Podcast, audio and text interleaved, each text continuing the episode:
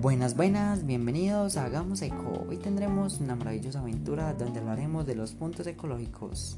Estos son puntos específicos donde hay recipientes de diferentes colores que reemplazan las comúnmente llamadas canecas de basura. Estas zonas las podemos encontrar en colegios, empresas, centros comerciales, en todos lugares.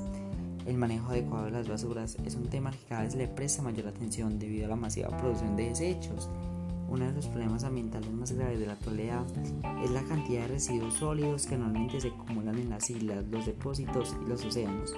Y claro, no se sabe qué hacer con todo esto porque no están debidamente separados. Pero a continuación te explicaremos cómo debes de separar cada residuo. En la actualidad hay un código de tres colores que son la caneca blanca, la caneca verde y la caneca negra. En la caneca blanca van los residuos aprovechables, plástico, vidrio, metales, papel y cartón.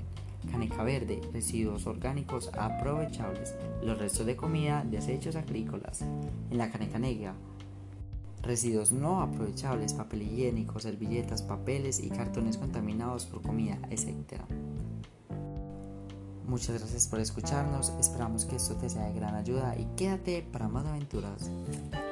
Bye bye.